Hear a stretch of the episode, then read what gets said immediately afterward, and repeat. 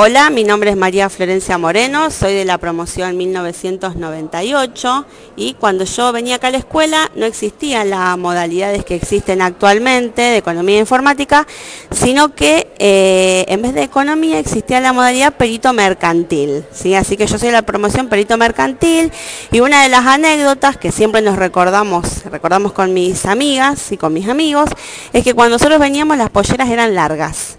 Así que eh, teníamos todas las polleras largas, que en verano era un calor tremendo. Y bueno, a medida que entramos en primer año con una pollera larga, porque nos tenía que durar hasta quinto año. Entonces a medida que fuimos creciendo es como que nos estirábamos y la pollera automáticamente parecía que se iba acortando sola. se nos iban estirando las piernas a nosotros y la pollera parecía que se iba cortando.